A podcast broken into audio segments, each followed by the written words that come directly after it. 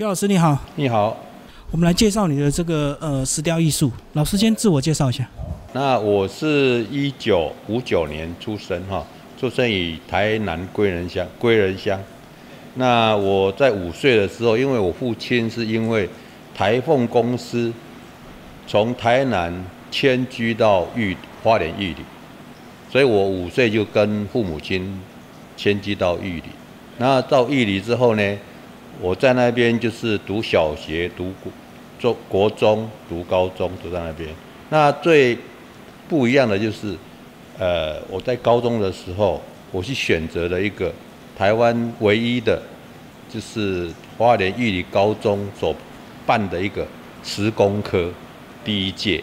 对，那我就是就读了十工科第一届。那当初呢，是因为呃花莲的产业，就是说花莲那边就是因为呃石材产业，然后必须要有一些呃。工人呐，或是一些雕刻师啦，那一些就是培养后面的一个职业职职能的一个一个一个人才。那我选择就是呃去读这个科系。那那当初呢，因为本身自己也不喜欢读书了哈，就是说我我们早期在呃乡下就喜欢。玩这些玩一些石头啦，玩一些木头啦，那些东西，就是说，呃，对课业上面不是很很那个。那我我母亲很好玩的，就是当我选择到石工科的时候，我母亲给我讲了一句话，就以后你去吃石头，哦，这一句话，那就是深深的就是打击打打中我的感觉。那那当初呢，我会选择石工科，就是因为我本身。呃，对美的东西，对美术啦，会对工艺，从小就很有兴趣，啊，这个是跟我母亲有遗传到我母亲。那我因为我母亲，她的眼就是眼力很好，她是说只要让她看到的工艺或是呃烹饪，她一看回去就模仿，模仿就会就会了。所以，所以我就有大概传遗传到我。我母亲的那种观察力，所以呢，我在呃读十工科的时候，因为我们是第一届，那这个第一届就是当初呃在设立的时候完全没有设备工具，那我们必须呃必须当初是有两班，就是呃大概有四十几个人分了两班，那这两班呢在工厂还没有建立的时候，我们是。两个人，两个人轮流用一支工具，就是每两个人磕了一个钟头就换人，一个钟头就换人。轮流用。对，轮用。但但那时候因为工坊设备跟师资都没有很齐全，所以我们那时候就是用这样子方式呢，去带过这个高中的三年。啊，当然这到三年级的时候呢，基本上工具设备。它就就比较齐全一点，所以它石工科是指所谓的大理石的切割，还是玉石的一些玉雕创作？我们的科系呢，基本上是呃雕刻工艺跟车旋工艺。哦，都有。车旋工艺就是车床，早期哦，像擀面棍啦，像那一些电话盘啦，啊，像那一些茶杯啦，那一些东西，大概就是用车床加工加工的。那一一种是雕刻工艺，就是做一些工艺品。就是模仿啦，或是有订单啦，那我们必须就是要去模仿出把人家的订单给做出来，啊，所以那早期就是大概就做这一些东西。那我们我记得我三年呢，呃，三年只做了一只青蛙，跟一哎一只青蛙，一个呃狮子，还有一个仿那个。呃，布兰库西的一个侧头的一个女人，是因为工具不够吗？哎，对，工具不够，还有就是，就是也没办法，因为师资也不够。哦，当初我记得我们那个科系呢，呃，教矿物学是既然教一个师大美术系的来教，二他自己恶补去教。对对，就是很很很好玩的，就是当因为当初。当初我们学校就是极力要推就是石材产业，所以他诶，就是很很很硬的方式去设立一个食材加工科。那这个食材加工科一出来之后呢，呃，像我一毕业，基本上就一般就是呃，一你要去你要去外面的雕刻公司，你又是半汤塞，你根本不是一个呃厉害的一个师傅，所以人家看到你这种咖的话，就是。学徒起身嘛，我记得我在读读书的时候，有一种呃，我们外面实习，就是三年级好像是有一个时时段要去有实习结婚嘛，校外实习。对，那我我有去一家那个雕刻公司呢，他是专门刻狮子、石狮子的。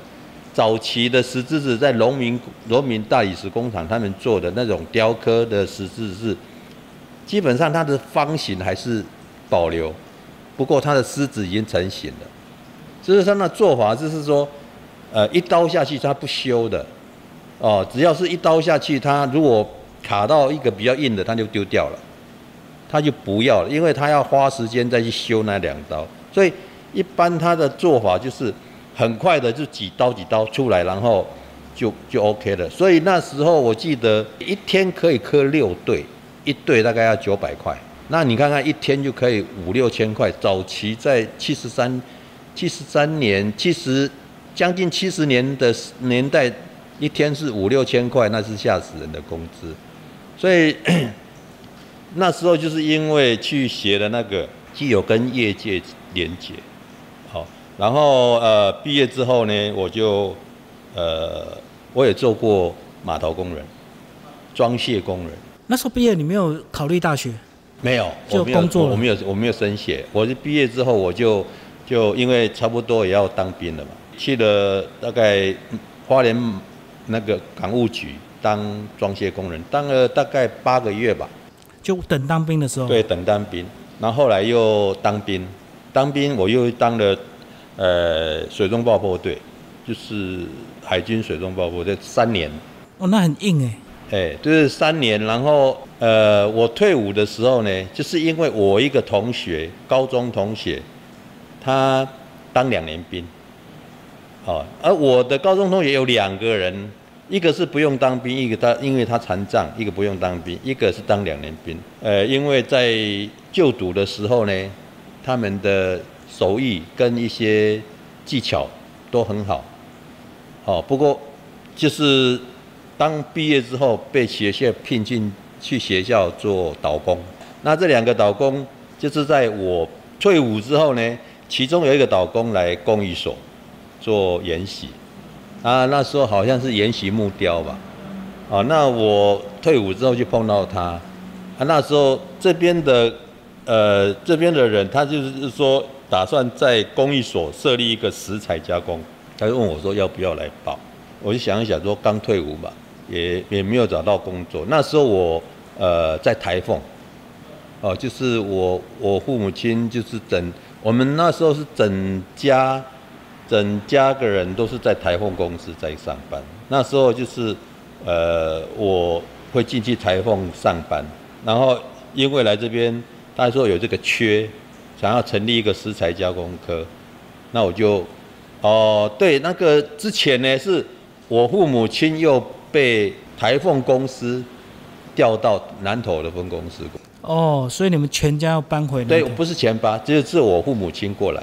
那因为我同学跟我讲这里有一个机会嘛，然后我就说，哎，那好，那我就从一花莲那边结婚之后，再过来这边。那我跟我太太在这边就想说啊，来这边考，考不到的话就在凤梨台凤，再回台凤就对，在台凤工作这样子。那后来因为呃就考上了，那那时候考上的是跟我跟我考的是另外一个艺专的老艺艺专的的那个男孩子，啊，因为考试呢，最主要公益所的目的是要找。工艺的一个类别的一个技术人员，他不是要做艺术创作的。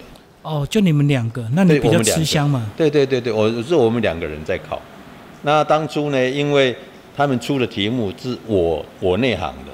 如果他们出出的题目是艺术性高的，那我就可能会输他很惨，因为他那时候还没有接触到艺术，所以那时候就呃直接跟他考一考之后，我就进进去，进去大概呃七十三年进去的。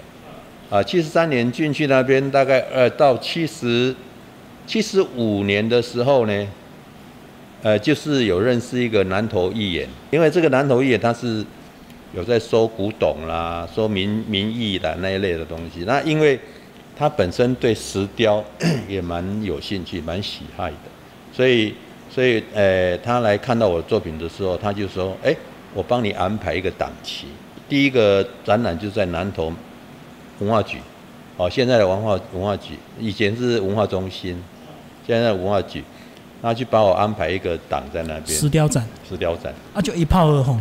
呃，也也也可以这么讲，就是说展出来之后，因为当初我展的作品呢，创作的东西比较少，哦，就是说纯粹的那种呃仿古啦，或是一些仿的东西会比较多一点。那因为。呃，南投这边石雕那时候根本没有人，完全比较非常少的。只记得自己有一个，有可能你去普里有碰到一个父遗子的那个店哈，里面他的父亲早期是在做，呃，就是庭演一样庭演的那个石灯造型啊那一些东西。那时候我记得只有他在做，然后呢。就因为这个预言，然后我认识之后，我去做了一个第一个呃个展。那这个个展的内容呢，基本上它是比较多样的哦，像仿古啦，或是佛像啦，啊，创作的比较少，因为那时候还不知道什么叫创作，所以大部分算是模仿。对，这是模仿的作品。哎，那后来因为我公司呢，我工艺所那边有认识的一个做木雕的一个老师傅。啊，那个木雕老师傅在观念上，在理念上，他叫林云龙，他在观念上跟造型上，他都有很独特的看法，所以我不断跟他争询问或是跟他交谈交流，对交流之后，我发觉说，哎，我可以怎么做？哎，因为呃那时候七十三年来来公益所的时候呢，那是因为是公部门嘛，所以是周休二日。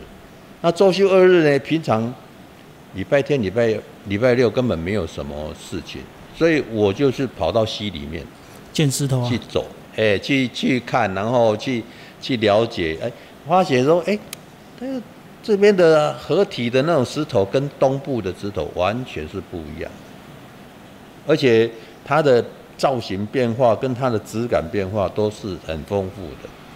然后后来我就挑着说。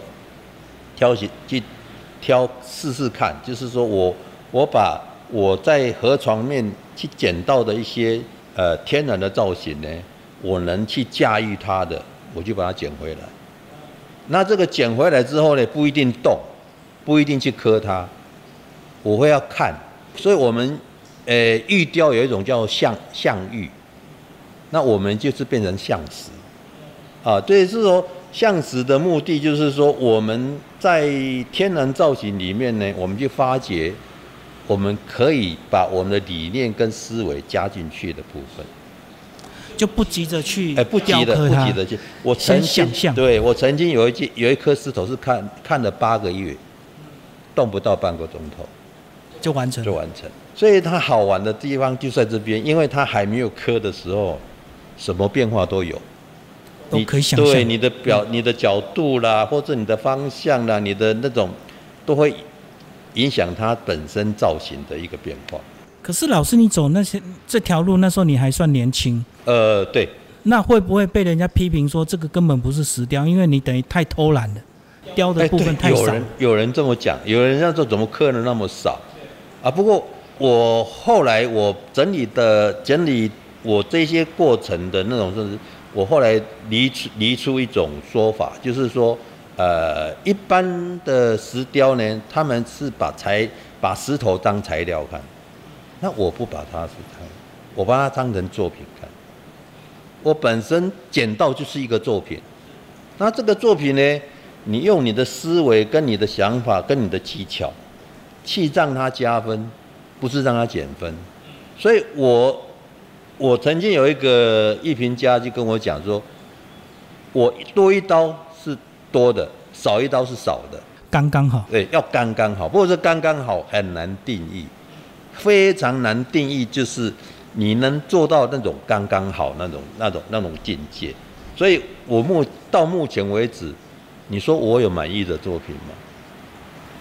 也没有。那后来是有透过一些比赛增加你的自信吗？我没有比赛，从来没比过。没有比赛。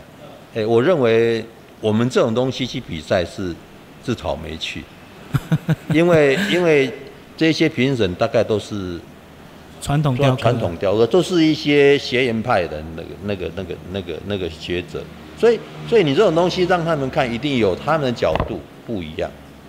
哦，所以老师应该算是半学院派而已，呃因为你只有十工科应。该也不是算半学院派，应该是因为我我对美术美学我从来没有接触过，我纯粹是喜好，我想要，我想去接触，而且这种这种感觉是让我有喜悦感的，啊，让我会快乐的那种感觉。所以我在创作过程，我不在乎它的成果是什么，我只在乎它的过程。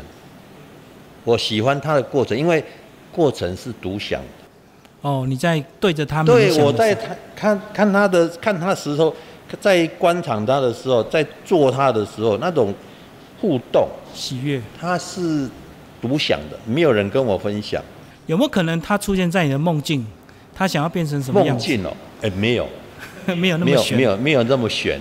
哎，那那我我比较相信它是一个呃，我们常常说创作要靠灵感，不过我一直认为灵感不够，还要靠冲动。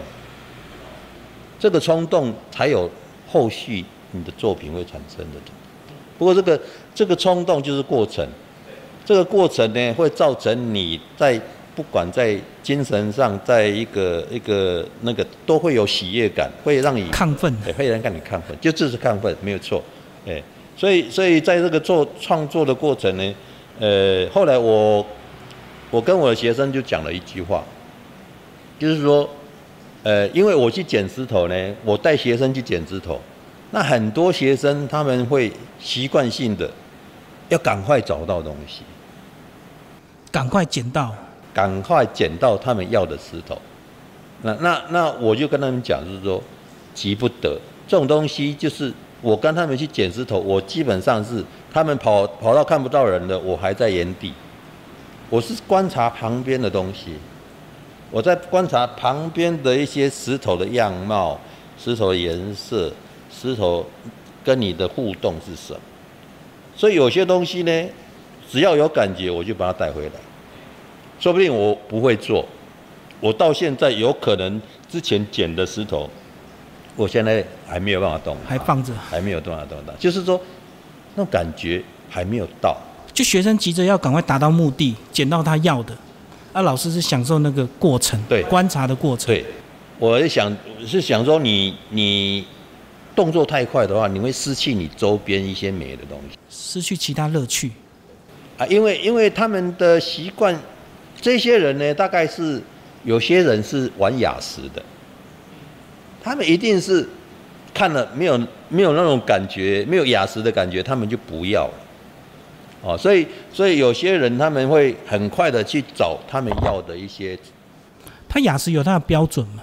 雅石哦，基本上我有一个观点，就是说你捡到一颗石头呢，这颗石头我送给你，你能接受你要的话，我就不动它，因为它本身已经有美的定义在上面。所以我我常常会捡到一颗石头呢，人家就我笑。我曾经在这个溪里面搬了一块石头，然后扛在肩本肩膀上，然后因为走很远，大概两三百公尺，我从两三百公尺走回来的时候，就看到哎一个阿伯在那边捡柴，然后他看到我搬那块石头的时候，他出头就没有动手，就看一直看看看看看看看到我走上提防，他才才工作，他一定笑说这个疯子，笑哎，捡那个普通的石头要干什么？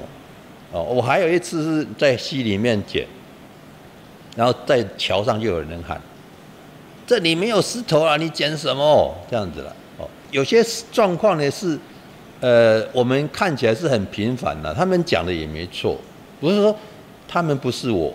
我要什么？他们不知道，角度不同啊。他认为所谓的奇石应该奇形怪状，不是一般的。他们用他们用他们用他们角度说，这里哪里有好石头可以捡？那好石头我就不会去懂它，啊，就是漂亮的石头，基本上它已经有漂亮的石头，你干嘛还要去懂它？你动了它，反而去破坏它的东西。不过现在应该石头就不能乱捡了，对不对？这一条溪如果是封溪的话，你就不能去捡。它有像明文规定说，我这一条已经保育了。封溪了就不能动，就你就连石头都不能动，哎，就是在法令上大概是这样子啊。所以呢，在这个创作过程呢，呃，基本上我是比较讲求那种，所以我现在会越刻越少，因为只要你把天然的石头拿了拿到手之后，你用雕刻机去雕刻它，我们所雕刻的质感跟大自然的质感，它是。人为是守岁的，它没有办法跟大自然融合。所以老师意思是你越来越能够欣赏石头天然的美，对，越来越少加工，对对对，又尽量保持它原来的，所以叫巧雕。不过对，不过不过你如果拿拿天然石头不不做的话，是大自然的东西，是所谓的天雕。那那你如果去用你的思维去做一点点，不管多或少。你是呈现你要呈现的东西是你的作品，而我我用抱这个这个角度切入。可是老师，你创作这么多年都没有想要尝试所谓的精细的雕刻吗？精细的雕有啊，挑战自己的工艺技术。我还是会有挑战自己。我曾经做做过蚂蚁，很细微的，很细微的，比较精细的。因为呃，精细的雕刻呢，是因为我们在工艺所早期有请一个陈培者。啊，这陈陈培者来教玉雕，啊，那陈培者他本来就是细细雕的，所以所以在玉雕的领域里面，基本上我们就可以有有跟他接触，然后有跟他去琢磨一些呃一些加工的一个重点。那那玉雕可以做到很细腻，但因为它是材质的问题。贵重的问题，对贵比较贵宝石，或是比较韧的，像翡翠啦，或是那一些，它韧性很高，它所以可以做到很细腻。那石头不一样，石头我记得有一个名人讲的，好的石雕是从山上滚下来不会坏掉的。哦，这句话常常是提醒我，就是说在做的时候，你不要做到那种，它本来是石头，所以做。做到那种脆弱感呐，或是他非常感觉上人家就视觉的一个不安全感的时候，当然他有他的一个面相，那不是我要。那我的东西就是他要必须要融合在一个大自然的一个结构里面，那有我的思维，有我的想法，这种东西。那后来有所谓的异材质的结合吗？我喜欢乱去接触的东西。哦，就是我会用鱼骨，鱼骨创作，然后我会用木雕，然后用玻璃，呃，然后用金属，就是说这些材质呢，基本上都是只要我看到了，对它有感觉，我就想做它。就是说我在后续创作的范畴里面呢，我比较没有受限，它是什么材料。哦，像现现在的话，因为我们公益中心它有在做循环经济的一个一个一个东西，那我现在又接触到一个，呃，他们呃三 D 列印的 三 D 列印的东西，是，就是做一做，然后失败了，然后做一做失败之后呢，它是土，不过以他们的立场，他们是要回收做又。当材料用，再重新利用。对，那我看到了不是，我看到它是美感，它那种破掉的感觉是三 D 没办法做的东西，所以我就拜托我们同事把它烧解，烧解的话，我就是做一些饰品，或者是是做一些摆件，啊，那种东西做出来之后，那种东西基本上，呃，你说是三 D 列印也可以，你是说人为也可以，因为它有手的感觉。因为因为做坏了手去捏的时候，它的手手感就跑出来了。所以我我会我会想去尝试这种东西。好像我遗骨的话，我那我的遗骨是，呃，是在早期有一个台中沙鹿国中有一个老师，他是大陆过来的。啊，因为他大陆过来的时候，他们早期小时候在他们那边有一种呃工艺，就是鱼骨工艺，叫做《本草纲目》有记载，叫乐鱼仙鹤，就是他利用一种回游性的鱼，拿到之后呢，吃完之后，把里面的骨头取十三根骨头去拼一只鹤，立体的，立体的。哦，你如果有时间去那边，我我我有拼一只。哦，那因为这个老老师呢，他基本上是怕说，因为年纪大，怕说这个工艺失传了，怕说哎没有人去延续它，就可惜。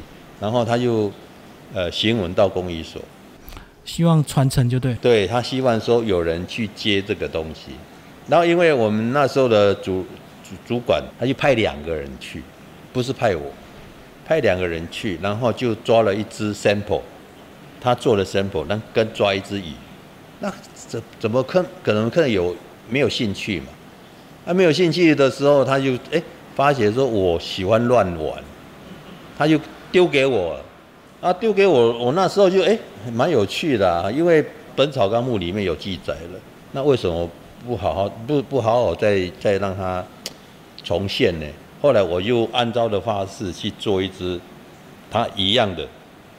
然后我再利用它其他的骨头，去拼了一些不一样的动物图案、图案、植物。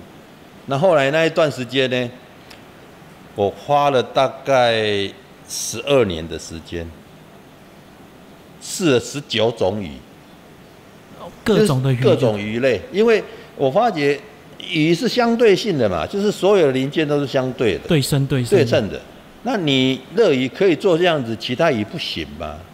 所以那时候我花了很长的时间，我看到不一样的鱼，或是那种，我就去把它收集过来，收集过来，我就把它整理好之后呢，我就下去拼，好拼拼拼拼到最后的时候，我发觉吴国鱼最好用，吴国鱼取得又容易，然后成本又低，成本又低，然后又没有季节性，所以后来我在做的时候就是都大量用吴国鱼，都都用吴国鱼。那段时间你有没有自己大量的吃鱼？为了拿骨头，而且那时候是很疯的，而且很小心的吃。对，很小心的吃。而且我去我去吃吃喜宴，喜宴做的鱼，如果是我要的，我直接就不管其他人看法，就头就夹了就过来了，就把头部分全部夹过。因为因为我们要用的东西大概都是头，大部分在大部分都是头。哦，不是身上那个，身上也有哦，头不过身上可以代替。别的鱼可以代替，就是头不一样，因为鱼刺都差不多。对对对对对，头就是最最不不一样的东西。所以那时候 一很长的一阵一段时间，几乎当是吃鱼啦，或是钓鱼啦。我我甚至有做到一个设计师拿一块块木的朽木让我设计，我把它的上面已经装用螳螂为主题做了当将近。二十五只螳螂，然后大小螳螂就是鱼的大小，用鱼做螳螂，对，放在球木上，对，然后鱼骨的那种呃大小只的螳螂，就是甚至这么小的无锅鱼，啊，这么小的无锅鱼做下来就很小的螳螂，就是用不一样大小的鱼呢去做成那一件物件。